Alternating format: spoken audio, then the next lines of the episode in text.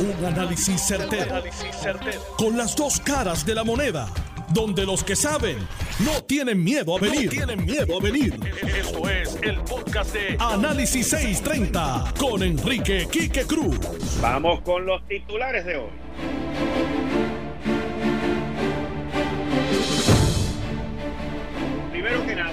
Primero que nada, y para salir del bullicio político, porque según uno comenta y editorializa lo malo, tiene que también comentar y editorializar cuando las cosas no salen tan mal.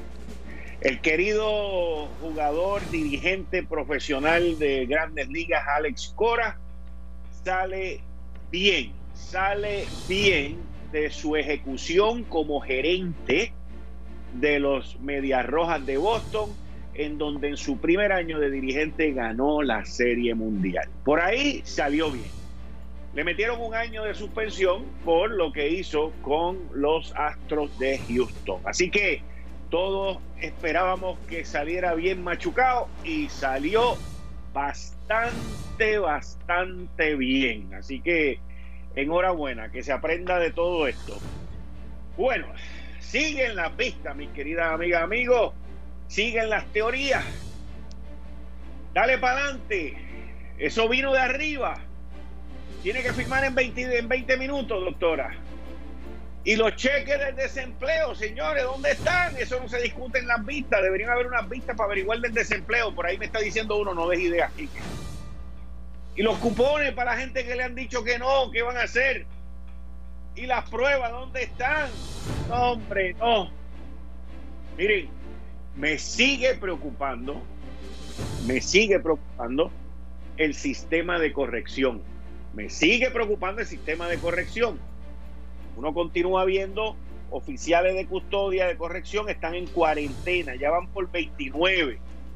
Me sigue preocupando eso. Me sigue preocupando. Ustedes se recuerdan hace tres semanas, cuatro semanas, yo decía, me preocupa el Departamento del Trabajo, me preocupan las solicitudes, no van a salir los cheques. Pues miren, tres semanas y media después, miren dónde estamos. No le no pegan una, no pegan una. Mira, Puerto Rico ya ha recibido, recibido en caja, en caja.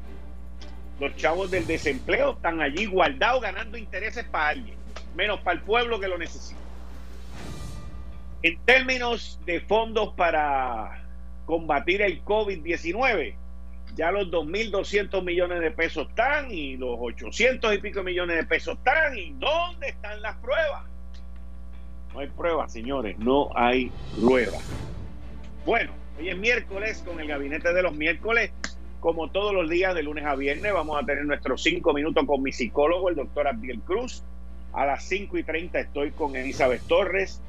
Y a las 6 de la tarde Estamos con ex presidente de la Cámara, Ronnie Jarabo, y el licenciado Alfredo Ocasio. Esto es Análisis 630, que acaba. Son las 5 de la tarde en todo Puerto Rico. Puerto Rico. Hora de escuchar la evolución del análisis con el gabinete de expertos de mayor conocimiento en la radio puertorriqueña. Las fuentes más confiables. Fiscalización sin colores el Estado no puede pagar por la vagancia, el Estado no puede pagar por la ineficiencia, no puede pagar por la indecisión. Con las dos caras de la moneda, siempre en busca de soluciones. Es hora de escuchar a Enrique Quique Cruz en Análisis 630. 5 y 4 de la tarde de hoy, miércoles 22 de abril del 2020. Tú estás escuchando Análisis 630.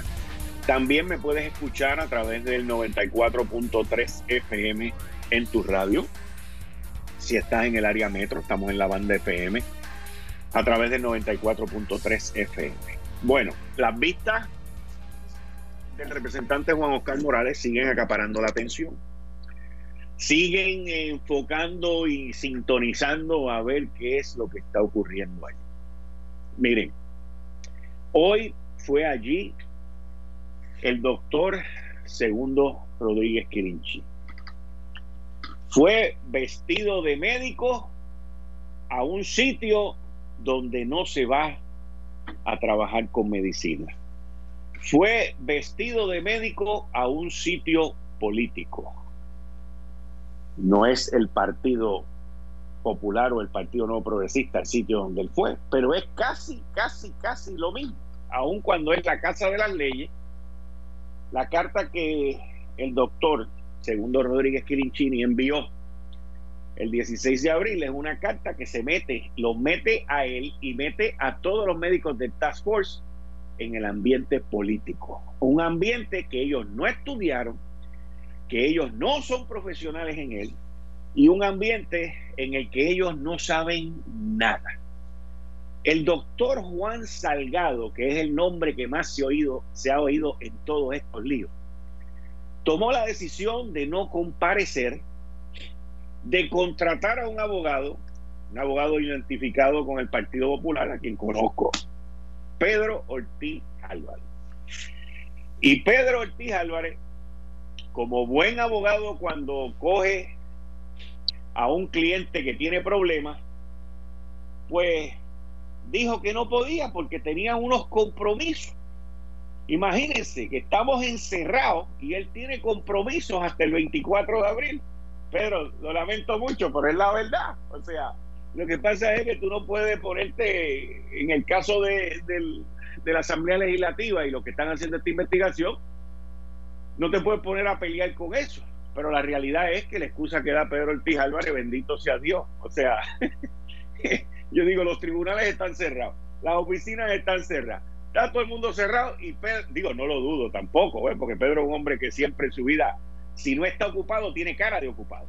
Así que no, no, la, la excusa que mandó es la normal cuando tú agarras un cliente en corte, y no soy abogado, pero cuando tú agarras un cliente que va para juicio, tú le mandas a decir al juez el día antes del juicio o el día después, juez, acabo de recibir, acabo de contratar a esta gente, esta gente me acaban de contratar, yo tengo otras cosas en el calendario, aun cuando estamos todos encerrados, y yo no trabajo en un supermercado, no soy médico, no trabajo en un hospital, no llevo gasolina a los gasolineros y no estoy envuelto recogiendo basura ni en trabajos esenciales, pero tengo compromiso hasta el 24 de abril. Hay que ponerle un poquito de maquillaje y un poquito de, humor a este programa, porque no nos vamos a echar a llorar todos los días. Así que el doctor, eso y la carta me dan señales de que el doctor está bien asustado. Está bien asustado, que su abogado entiende que tiene a un cliente que se puede meter en problemas y por eso deciden no comparecer. A diferencia del doctor Segundo Rodríguez Quirinchini, que fue allí vestido de médico, algo rarísimo, pero eh, decidió afrontar el proceso. Primero que nada, dar cara. Y segundo, entrar en el espadeo ese que entraron esta mañana, que estuvo de lo más interesante, pero un poquito aburrido, en donde debe el papel. No, que ese no es el papel, pero sí que este es el papel, pero enséñame el papel. Pero yo no le puedo contestar por el papel, no, pero ese no es el papel, no, pero el suyo tiene una fotografía, no, pero el mío tampoco. Interesante. A mí me gusta observar y ver esos careitos porque te dan, te dan el análisis de cuán bien preparado están ambas partes. Juan Oscar, el representante Juan Oscar Morales, comenzó las vistas, y cuando digo que comienza las vistas, comienza las vistas con lo que más interés tiene para él, que era aclarar el cuestionamiento que el doctor Segundo Rodríguez Quirinchini había puesto en esa carta del 16 de abril. Y en mi opinión, Juan Oscar debió haber dejado eso para más adelante porque más importante pues son las líneas de cuestionamiento que él llevó después. De ahí sale algo que, que esto es bien de la idiosincrasia del puertorriqueño. Esto es bien boricua. Esto es bien típico, no solamente en el gobierno, pero en la empresa privada. ¿Y a qué me refiero? Usted tiene, eh, eh, porque uno tiene que hacer este análisis a base del panorama que tiene de frente. Cuando todo este revolú comienza, es cuando la gobernadora se ve dentro de este tumbacoco desmadre mortal, y no estoy hablando del que está ocurriendo ahora, estoy hablando del que estaba ocurriendo antes de que ella diera el cierre de Puerto Rico, donde tenía serios problemas en el Departamento de Salud, donde el secretario en aquel momento, Rafael Rodríguez, se negaba, desde, desde mediados de enero se negaba a aceptar que esto venía para acá. Y esos son otros 20 pesos, porque le voy a explicar ahorita. Rafael Rodríguez ahorita puede venir y decir, yo tenía razón, miren los pocos casos que hay, pero esos son otros 20 pesos. No estoy de acuerdo con esa teoría de defensa, pero... Y la, y la gobernadora nombra este task force de médicos para llenar ese vacío. Eso yo lo he hablado y lo, he analizado aquí con ustedes. Y el líder de eso es el rector de ciencias médicas, un médico respetado, un tipo que todo el mundo dice que es lo más serio, lo más honesto, lo más grande que hay aquí. Segundo Rodríguez Quirinchini. Entonces, ahí entra, se va el secretario, entra la secretaria interina, la gobernadora nunca la nombra, por lo tanto no, la señora Concepción Quiñones del Hongo entró y sacó todo lo que ella entendía que era corrupción de allí, sacó a Mabel Cabeza, sacó a la otra, la otra, la otra.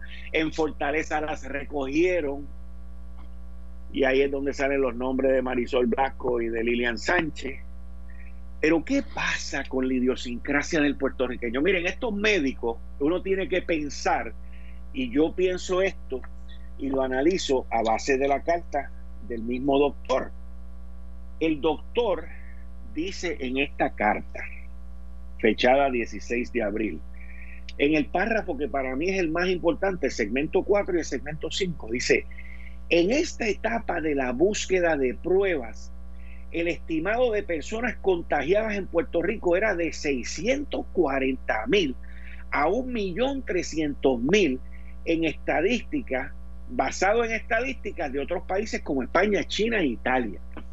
A nosotros nunca se nos dijo ese estimado.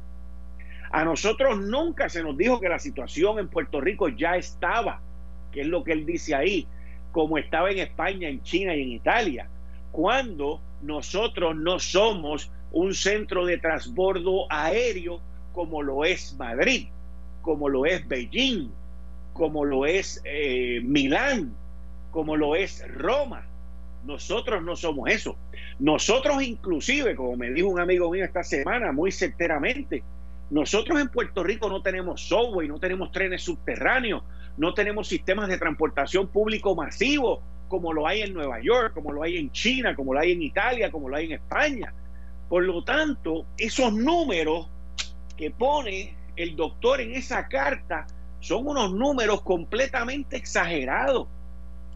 Eso es, mis queridas amigas, amigos, entre un 30, esto es como un 30% de la población, para demostrar el desespero que ellos tenían de conseguir esas pruebas los hospitales vacíos en ese momento. Es imposible que en Puerto Rico se estimara que habían 600 mil personas contagiadas.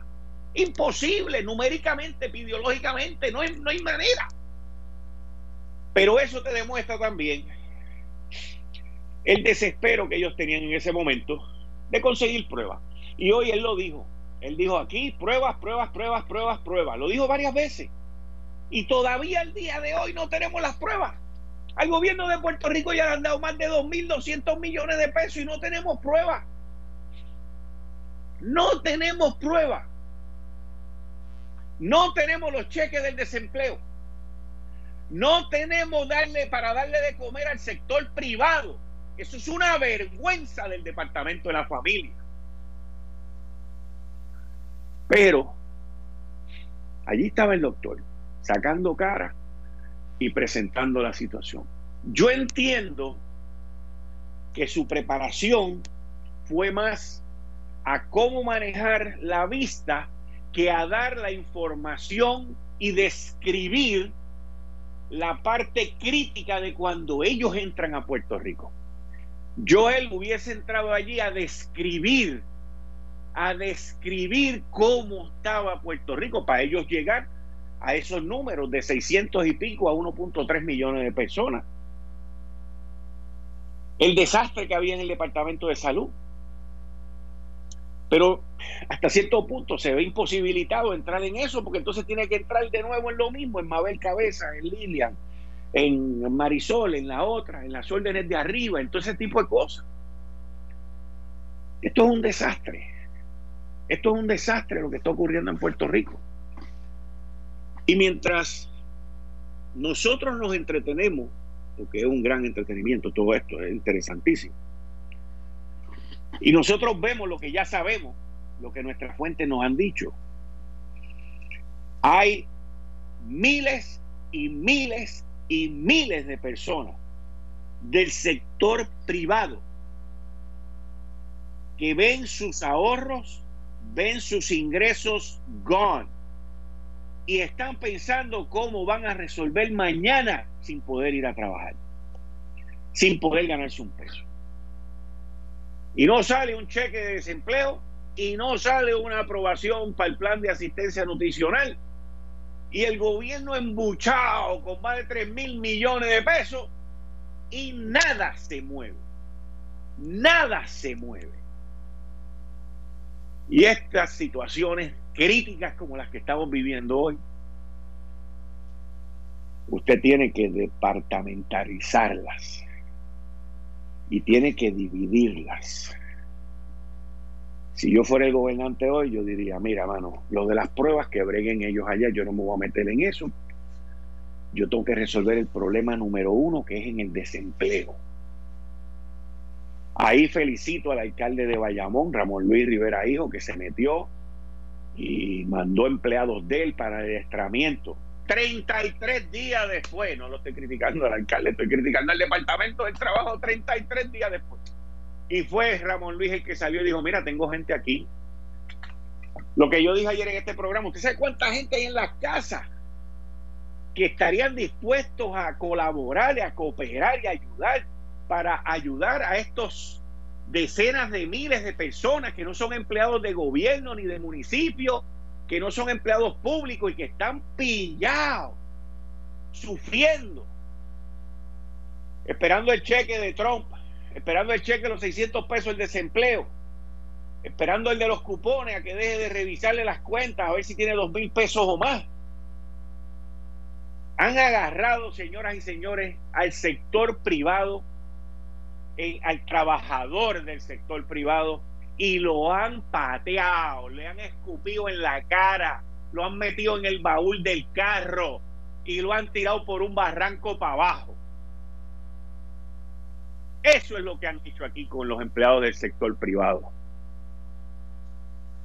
Y mientras tanto, pues la gente está desesperada. Y la gente quiere que abran esto, pues irse a trabajar, aunque haya el riesgo de contagiarse. Y eso es lo que yo vengo hablando aquí, de es poner a un pueblo con hambre que hay gente que están, mira, mano, pues yo voy, yo me cuido, yo me protejo, pero, pero necesito generar algún tipo de ingreso. Y es, es desesperante lo que está pasando, ese pueblo, ese sector, que aquí siempre lo han marginado, porque todo es para los empleados públicos. Aquí hay empleados en la Autoridad de Energía Eléctrica que están cobrando doble por trabajar desde sus casas. Doble. Doble. Y lo más probable es que en otras dependencias del gobierno también. Lo más probable. Lo más probable. ¿Y usted cree, que eso es justo? Óyeme, si tú me dijeras a mí que son los empleados del Departamento del Trabajo, porque ahora me dijeron hace poco, no, es que nada más que tenemos 80 para procesar eso más. Rayo, falta 80. Y Ramón Luis le ofreció 70 o 80 más. Yo estoy esperando a que el alcalde de Peñuela, que es el que se queja de todo, venga y diga, yo tengo aquí 100 para ayudar en el departamento del trabajo. Pero no, ese lo único que hace es queja, queja, queja, queja, grita esto, lo otro. Twitter, Facebook, de todo. Nunca he visto un alcalde que se queje tanto, mano, como él. Nunca, ni Carmen Yulín. Ni Carmen Yulín con Donald Trump. Son los personajes que crean la política en Puerto Rico. Pero, miren, la prioridad, la prioridad, tienen, es, son tres prioridades que tienen que correr con prisa a la misma vez. Número uno, las pruebas. Porque las pruebas nos van a dar la oportunidad de poder engranar y comenzar a abrir ciertos sectores de la economía. Número uno, B. Número uno, B. Los cheques del desempleo. Número uno, C. Los cheques o la tarjetita del plan de asistencia nutricional. Y con eso, la gente se aguantan dos semanitas más. Dos semanitas más. Pero no podemos tener al sector privado, a los empleados del sector privado, los, em, todos esos empleados de los restaurantes, todos esos empleados de los hoteles, todos esos empleados que no han sido esenciales, pero que sí sufren, sufren porque no tienen cómo hacer las cosas que los empleados públicos hoy pueden hacer. Y no lo digo como crítica a los empleados públicos, lo digo por la falta de empatía, la falta de diligencia, la falta de emergencia ante la situación que estamos viviendo aquí. Es triste, es triste lo que está viviendo mucha gente de afuera, porque son gente que están acostumbrados a trabajar, son gente que están acostumbrados a contribuir y son gente que no les gusta pedir, no les gusta pedir porque ese no es, eso no está en ellos, no está en ellos y piden lo que les toca, piden lo que le dieron y no hay manera de entregárselo. No hay manera de entregárselo. Así que las vistas, las vistas son interesantes. Las vistas tienen un matiz político, pero no como me preguntó Gary hoy que si era primarista, yo no me voy a meter en ese en eso. Yo en ese en ese baile yo no me voy a meter. ¿Por qué no me voy a meter? Porque no no me toca a mí. Yo no estoy corriendo para nada, yo no estoy en ninguna primaria. Yo analizo esto y ese análisis pues no lo voy a hacer. No lo voy a hacer porque entiendo que hubo una falla en el proceso de compra de Apex. Eso se ve. Si hubiese sido el gobierno de Aníbal Acevedo Vilá, alguien estuviese atacando a Juan Oscar por lo que está haciendo, y no lo estoy defendiendo, estoy solamente comparando. Estoy solamente comparando. Y digo el nombre de Aníbal, porque el nombre de Aníbal desde ayer sigue resurgiendo como la semilla que logró entrar a través de Antonio Wise, Paul Wise, Charlie Black, el senador Wicker, a la oficina de Grassley, que Grassley maneja uno de los comités más poderosos que hay en el Senado Federal, que es el Comité de Finanzas, que ha estado envuelto en aprobar dos trillones de dólares para mover la economía, que acaban de aprobar ayer 484 mil millones para los pequeños negocios, los hospitales y dinero para los estados combatir el COVID-19.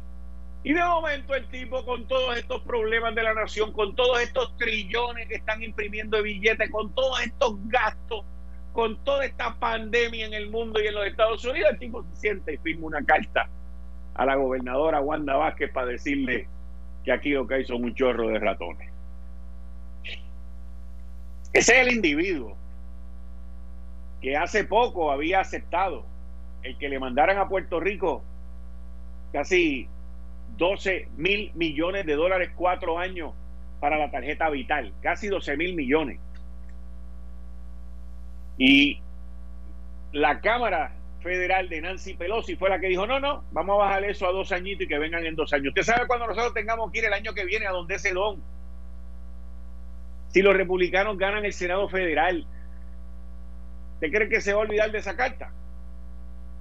Hay tanta maldad en esta isla política como para quemar a un pueblo completo con de yo sentarme en un balcón en un violín y verla que se queme? Parece que sí. Parece que sí. Y no es la primera vez que el que quema Roma es un popular. Ellos son buenos en esto. Ellos son buenos en ir a Washington, como me dijo una de mis fuentes hoy. Aníbal y el Partido Popular siempre ha sido muy bueno en tocarle la fibra al ala republicana conservador para ir a hablar mal de los puertorriqueños y ellos lograr su agenda política.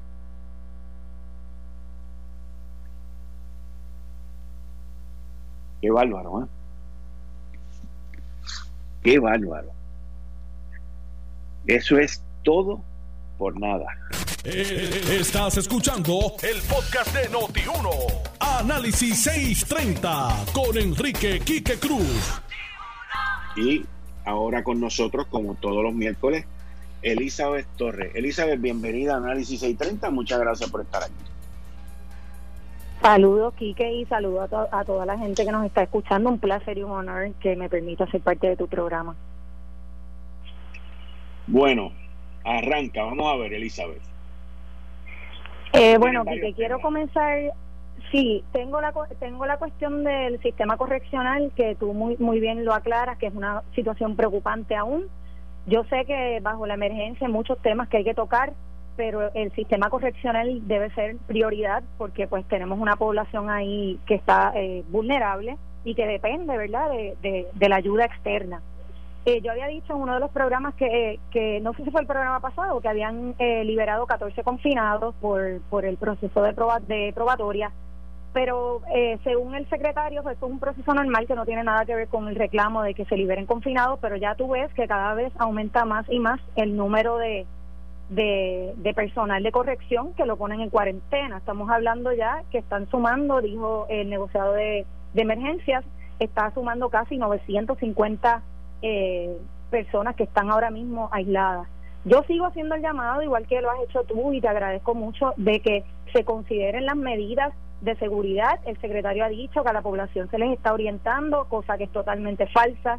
No tienen lo que necesitan para eh, desinfectar su, su, sus casetas, ¿verdad? Las casetas, en una caseta puede haber 14 personas, lo que te decía la otra vez. Así que es un asunto que merece atención inmediata. Eh, por otro lado, quisiera tocar un poquito el tema de violencia doméstica, eh, si me lo permite, Quique. Adelante.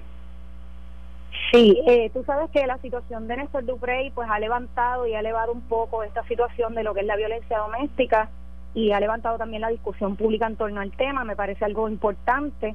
Y a raíz de esa situación quisiera un poco a través de este medio tan importante que, que la gente respeta mucho, que tú sabes que yo fui víctima de violencia doméstica, mucha gente lo sabe también, quisiera hablarle directamente a las víctimas eh, con mucho respeto porque yo las entiendo, porque yo el nivel de, de maltrato de mi caso particular fue bastante extremo. Y yo sé que cada caso es particular. Escuchando el video de esta dama que hace unos reclamos, y hacen unas acusaciones públicas. Yo eh, identifiqué un patrón que en efecto no tengo ninguna razón para dudar de ella. Sería un gran crimen dudar de ella. Sin embargo, sé que hay cosas ahí que todavía merecen atención legal y que hay unos procesos que hay que respetar. Pero yo quiero decirte aquí que, que durante el COVID, ¿verdad? Poniéndome en la posición de las víctimas, si fuera yo la que estoy en esta situación en este momento, yo sé que la víctima se siente sola, las víctimas, la mayoría de ellas, y lo sé por experiencia y por los datos, eh, no se atreven a contar su historia, a no ser que alguien cercano se dé cuenta. Por lo regular viven esto solas por muchas razones, por miedo, por prejuicio, por eh, temor a enfrentar ¿verdad? El, juicio familiar también, y, y más que todo por, por vergüenza de no tener el valor de saber salir de esa situación. Y yo estoy bien enfocada en aquellas víctimas donde en aquellas víctimas en todas todas son importantes verdad independientemente del nivel de maltrato que haya porque esos son niveles me preocupa aquellos hogares donde hay niños. Y yo quiero decirle a las víctimas yo que tuve dos hijos pequeñitos bien pequeñitos de 5 y 6 añitos cuando yo pude salir de este ciclo. Yo quiero decirles primero que ustedes no están solas. Siempre siempre hagan un ejercicio de buscar quién puede ser la persona idónea. A veces es un sacerdote. En mi caso, un pastor me ayudó a tener el valor, porque a veces queremos, necesitamos esa fuerza para poder entonces actuar. Y yo les, les pido y les ruego que hagan un ejercicio sin emocionalismo y que establezcan un plan de acción a quién yo debo acudir y qué yo debo hacer. y en caso de que tengan que utilizar las líneas, pues me parece a mí que, que deben hacerlo. Yo sé que es un momento difícil, que la pandemia también hace que todo sea peor, pero tienen que pensar en sus hijos. Y comparto una anécdota bien breve, Kike, y con esto lo dejo. Eh, cuando yo, como yo salí de mi ciclo, eh, que estuve nueve años en ese ciclo, siete de los cuales hubo violencia física. Yo eh, eh, era maestra en ese momento y una de las cosas que a mí me hizo despertar mucho, porque yo me quedaba en la relación por muchas razones y entre ellas, aparte del miedo, que yo creo que es lo más paralizante, eran mis hijos. Y cuando uno de mis estudiantes me dijo, yo era muy abierta a mis estudiantes y siempre tenía mi salón abierto y, y bregaba con muchas situaciones personales de sus hogares, me dijo un estudiante, eran gemelitos, dos hermanos, me dijo, Missy, mis papás dicen que están juntos por nosotros y nosotros vemos que ellos se detestan tanto y se faltan tanto el respeto que ellos no saben que nosotros lo que deseamos es que ellos se separen. Y cuando eso sucedió aquí, que, mira, se me paran los pelos contándolo, yo desperté y yo me armé de valor y, y, y las víctimas, que, que superar el miedo yo creo que es la barrera inicial, porque aquí que 75% de los casos que acuden a radicar una ley 54 o que deciden salir del hogar, 75% quise decir de esas personas que deciden llegar a eso están más propensos a que, el, a que el victimario las agreda o las trate de asesinar. Esa es la realidad, esa es la estadística. Y ve, estas cosas son bien complejas. Yo les digo por lo menos identifiquen a esa persona de confianza alguien que tenga el valor de ayudarlas, porque no todo el mundo se atreve a, a, a intervenir en estos casos. Y piensen en sus hijos. Sus hijos no quieren, no quieren ver ese patrón. Sus hijos son las víctimas principales, ustedes y sus hijos.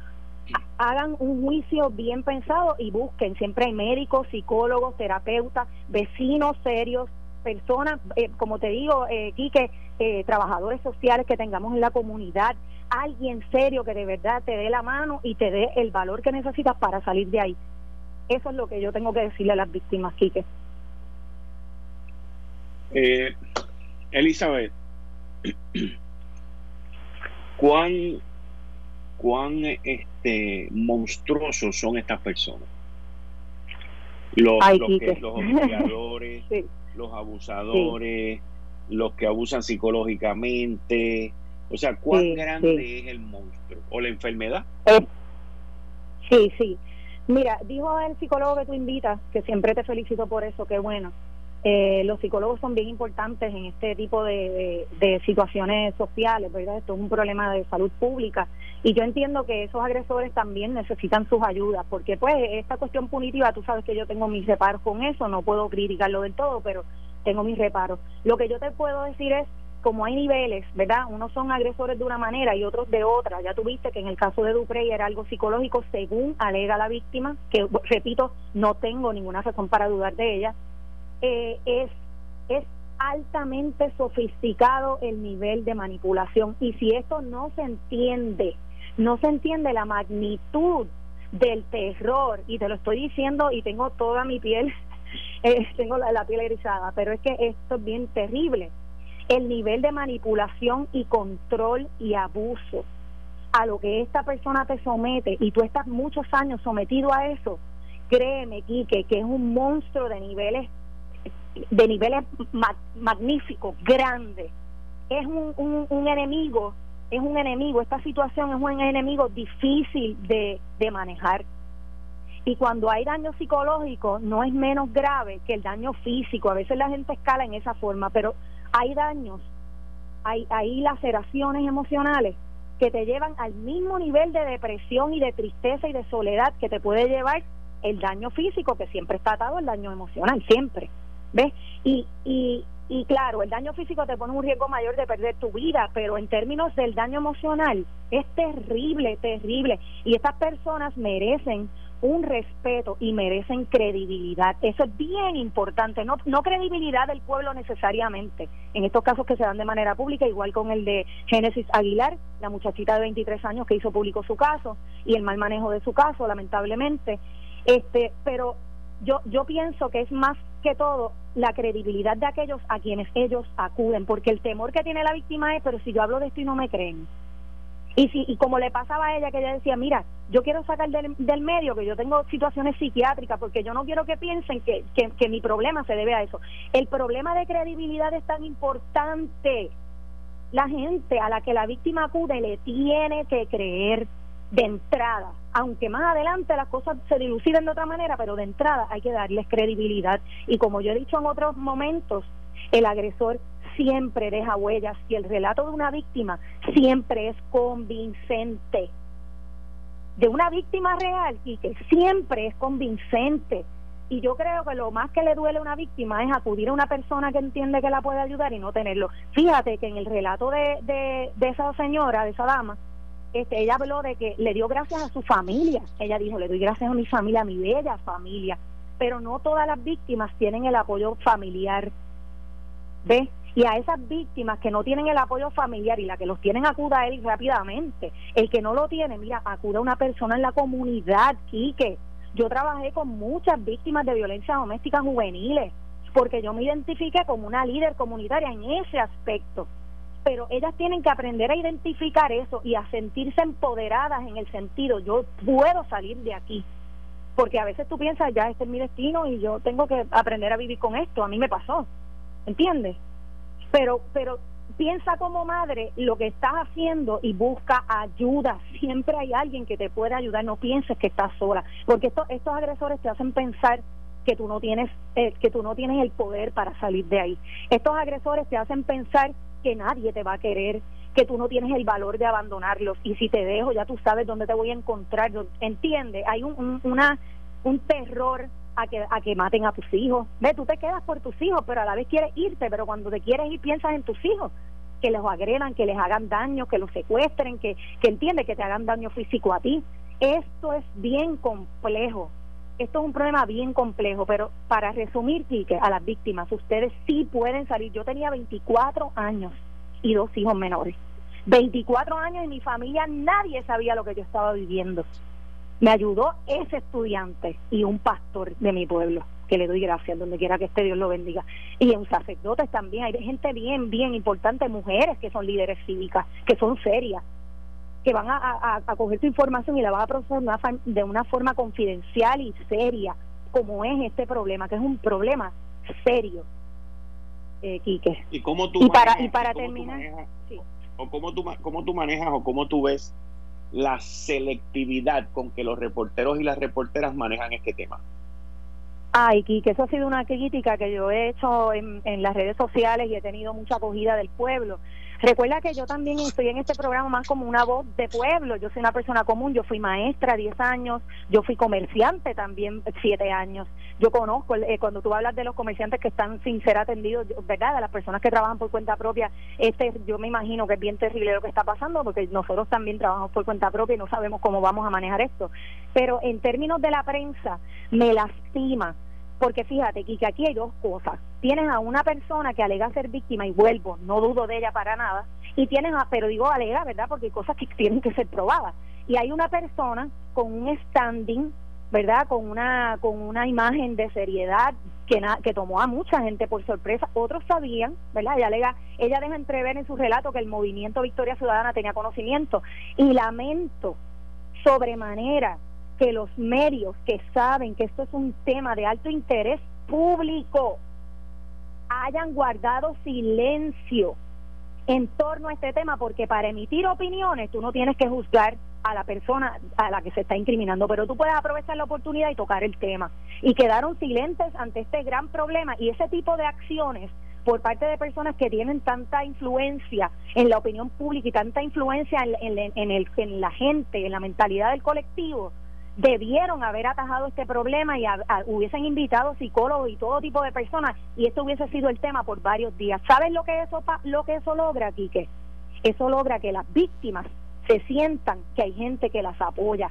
Pero cuando hay otras víctimas, y te lo digo otra vez y se me eriza la piel, cuando hay víctimas viendo la dejadez de la prensa, de personas que dicen ser también portavoces del pueblo y de las luchas del pueblo y se quedan callados, tú te das cuenta que han sido muy selectivos, muy selectivos a la hora de hablar de este tema. Néstor Duprey se merece su bien corte si es que lo tiene, pero también las víctimas, sobre todas las cosas, merecen que esta, este tipo de, de acusaciones sean atendidas sean atendidas. Y tú sabes que yo soy estudiante de Derecho y yo respeto mucho la ley, soy fiel creyente de la ley, pero yo también sé que aquí hay unos poderes de opiniones que debieron haber sido ejercidos y no fueron ejercidos y fueron irresponsables en ese sentido. Y gracias a ti, gracias a ti, que aunque me lo perdí los primeros minutos aquí, que no te caché y lo busqué el programa para escuchar los primeros minutos, no te y que la gente te felicite, te felicito en las redes y yo te felicito públicamente porque tú eres una persona muy sensible a este problema y me lo has demostrado, gracias.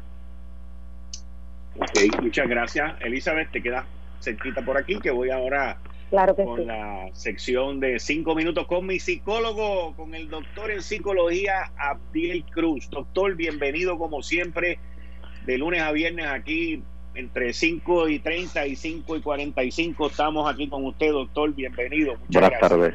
Buenas tardes, Kike. Un honor estar con usted y un honor también escuchar a la dama anterior, ¿verdad? Eh, le felicito por la por, la expresión, ¿verdad? Y por la, por la exposición. Eh, hoy me resta concluir lo que hemos estado hablando sobre el duelo de ¿verdad? los familiares que han perdido un ser querido. Nos lo hemos echado encima el dolor, lo sentimos, eh, yo le decía a unas personas que estábamos en diálogo, una cosa es eh, atender a hablar de un problema y otra cosa es vivirlo. Y es como decía una persona que yo escuchaba, ¿verdad? Eh, hasta que no nos toca un familiar, entonces uno no, no le da la importancia que merece la pérdida y el duelo. Mi rol hoy es de enseñanza. Yo escucho muchas personas hablando sobre el duelo, la pena, sobre el luto, y es importante que entendamos, y de manera muy simple, el duelo es un proceso normal. Nacimos y un día vamos a partir, ¿verdad? El luto, el concepto de luto, el constructo, llamamos en la universidad, es con frecuencia acompañado por el duelo, mientras que el duelo es una experiencia, un proceso personal, normal. El luto es la manera que se expresa el duelo y la pérdida en el público. Es la forma que yo percibo, proceso y mi conducta la ejecuta en medio de nuestras familiares o nuestros elementos personales o públicos, ¿verdad? Más bien, eh, la pena, que muchas personas hablan de pena, ¿verdad? El duelo y el luto suelen estar dentro de un periodo sustancial significativo de pena que es dolor. Es decir, la pena se refiere al tiempo cuando una persona experimenta tristeza después de perder a un ser querido. Eh, ¿Cuánto tiempo dura el proceso de duelo? Pues eso depende. Depende de la persona, cuán cercana está la relación, las circunstancias de la muerte, eh, su propia experiencia de vida.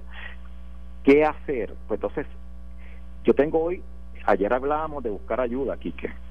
Y precisamente después de yo tener mi intervención del programa, tuve un, un adiestramiento, un taller por internet, evidentemente a los profesionales de la salud, que tenemos la intervención directa en, ¿verdad? en grupos primarios y, y pude tener, un, ¿verdad? pude escuchar un diálogo con una de las personas que dio un teléfono y dio un, ¿verdad? la disposición de una entidad para ayudar gratuitamente a las personas que han estado atravesando el duelo. Y quiero mencionar para aquellos que están atravesando en este momento, valga mi redundancia, ¿verdad? Eh, pasando por los momentos tan dolorosos, tan particular eh, de este tiempo de un duelo que ayer llamaba atípico, eh, esta entidad que se llama eh, Ángeles Vivientes, ellos están atendiendo de forma gratuita, directa, que a los ¿verdad? a las personas que han tenido pérdidas, es decir, están trabajando la tanatología, están trabajando el duelo, están trabajando la pérdida directa de esta persona y lo están haciendo por, por vía llamada. Y si no, si me permite mencionar el teléfono de ellos para que se puedan beneficiar los radioescuchas, Quique. Eh, el teléfono es el 787-531-7337. Ayer mencionábamos que no tan solo es trabajar con la tristeza, manejar el aislamiento social, manejar los síntomas, pasar el proceso de duelo, eh, ¿verdad? Sino también frente a este panorama nunca visto yo prefiero de que la persona o las personas o nuestros queridos radioyentes puedan buscar ayuda. Y esto es una de las alternativas gratuitas que ellos están ofreciendo para acompañar en el proceso de pérdida con el proceso de dolor. Vuelvo a repetir. Ángeles Vivientes es una entidad sin fines lucrativas que está dando servicio gratuito para poder ayudar a, los familiares o las personas que han tenido alguna pérdida producto de esta pandemia. Y creo que eso es beneficioso porque entonces tenemos una alternativa como país y tenemos una solución ¿verdad? ante la, uno de los graves problemas sociológicos ante la pandemia que estamos viviendo en la actualidad. Doctor, otro punto, ya finalizando con esa parte de, la pérdida y el dolor, pero otro punto que estamos viviendo en estos días tiene que ver con nuestros hijos que están en nuestras casas eh, y el sistema de educación público que, que, no engrana, no engrana, o sea, el sistema de educación público no quiso engranar después de los terremotos y no quiere engranar ahora tampoco. Y yo me imagino que eso se refleja en los estudiantes y en los muchachos que están en las casas y, y, en, y en todo esto, todas estas situaciones que estamos viviendo, porque eh, eso hay, un disloque. O sea, en, en, el diario vivir de nosotros no está estar encerrado por 30 días con todos los muchachos adentro, sin estudiar, porque las escuelas le dan un alivio aquí a todo el mundo, menos a los maestros. y ahora los maestros están aliviados. Ahora los maestros están aliviados. Claro, claro. Precisamente una de mis grandes preocupaciones, la que había, habíamos traído, era el tema de, de la, la sobrecarga emocional, de ansiedad y preocupación de nuestra querida y amable madre, ¿verdad? Y esposa eh, y familiares que están enfrentando esto y en una situación muy, muy, muy seria, pero tan seria que precisamente la Asociación de Psicólogos de Puerto Rico, Quique, sacó una guía psicoeducativa para cómo lidiar todos estos elementos y uno de ellos el distanciamiento social y el manejo de la área, ¿verdad? Toca de manera somera el área educativa. Eh, ciertamente que aún, usted me está mencionando menores que nunca han tenido situaciones de salud mental, pero menores que han tenido historial a mí me han llamado yo no sé cuántas personas en crisis debido a que atendemos situaciones profundas de salud mental en menores. ¿Qué hacer con niños que están autistas y que no tienen ¿verdad? solución o que no saben qué hacer y cómo manejar eh, ¿verdad? circunstancias fuera de la norma y están exacerbados los síntomas? Es decir, eh, tenemos una situación muy seria, por eso es que yo planteo como ciudadano de que nosotros tenemos que tener procedimientos correctos y, tener planes correctos ante situaciones como esta. Si no lo tenemos, pues sentarnos a escribir y desarrollarlas, porque ciertamente que esto es un problema social que va a tener un efecto primar, un efecto primar que afecta, es como el efecto dominó. Me afecta a mí y yo pienso que no afectará a demás, no. Si me afecta a mí, afecta a mi familia, afecta a mi comunidad, afecta a mi sociedad, afecta a mi país. Así que, eh, y es, de hecho, ese es el modelo multimodal nos va a afectar a todos si no manejamos de forma correcta esto. ¿Y sabes quién más afecta? A nuestros menores. La ejecución académica al final no va a ser la que realmente esperamos ni la que realmente nosotros creemos.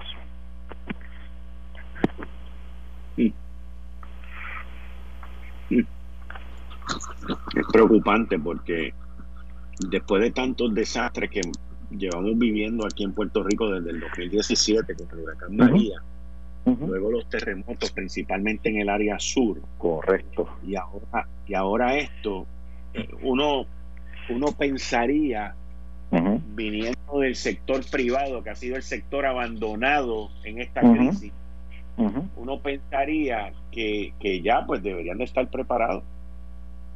Y que ya pues deberían de llevar a cabo sus clases por, por remoto y, o por correos electrónicos o lo que sea eh, pero esa no parece ser la norma. No lo es, yo, y no lo es, perdón, aquí que un solo minuto, o menos. Eh, yo le voy a traer la experiencia de mi bebé. Él tiene tres añitos y nosotros, por, por, por privilegio de Dios, lo tenemos un lugar en un colegio. Y con tres añitos nosotros recibimos 50, 60 eh, materiales semanales para atender al niño eh, porque no hay un sistema electrónico correcto, porque nunca nos habíamos preparado, ¿ves? Y por eso le menciono que he estado viviendo de, ¿verdad? De, mi abuela decía pura tinta, lenguaje polerino. Estamos, estoy viendo literalmente la experiencia de ser sobrecargado de wow, porque simplemente es vamos a cumplir, vamos a cumplir, no nos importa quién se afecte, quién no tiene sistema tecnológico, quién no tiene internet, computadora, simplemente vamos a cumplir. Y así no se trabaja socialmente. Bueno, doctor, regresamos mañana con cinco minutos con mi psicólogo. Muchas gracias. Siempre a las órdenes. Ahí ustedes escucharon al doctor Abdiel Cruz, que está conmigo de lunes a viernes. Eh, a veces a las cinco y media, a veces a las cinco y cuarenta y cinco, todo depende. Por ejemplo, mañana jueves va a ser a las cinco y media pero está con nosotros durante estos procesos que estamos viviendo en Puerto Rico y en el mundo entero. Esto fue el, podcast de Notiuno. Análisis 630 con Enrique Quique Cruz. Dale play a tu podcast favorito a través de Apple Podcasts, Spotify, Google Podcasts, Stitcher y notiuno.com.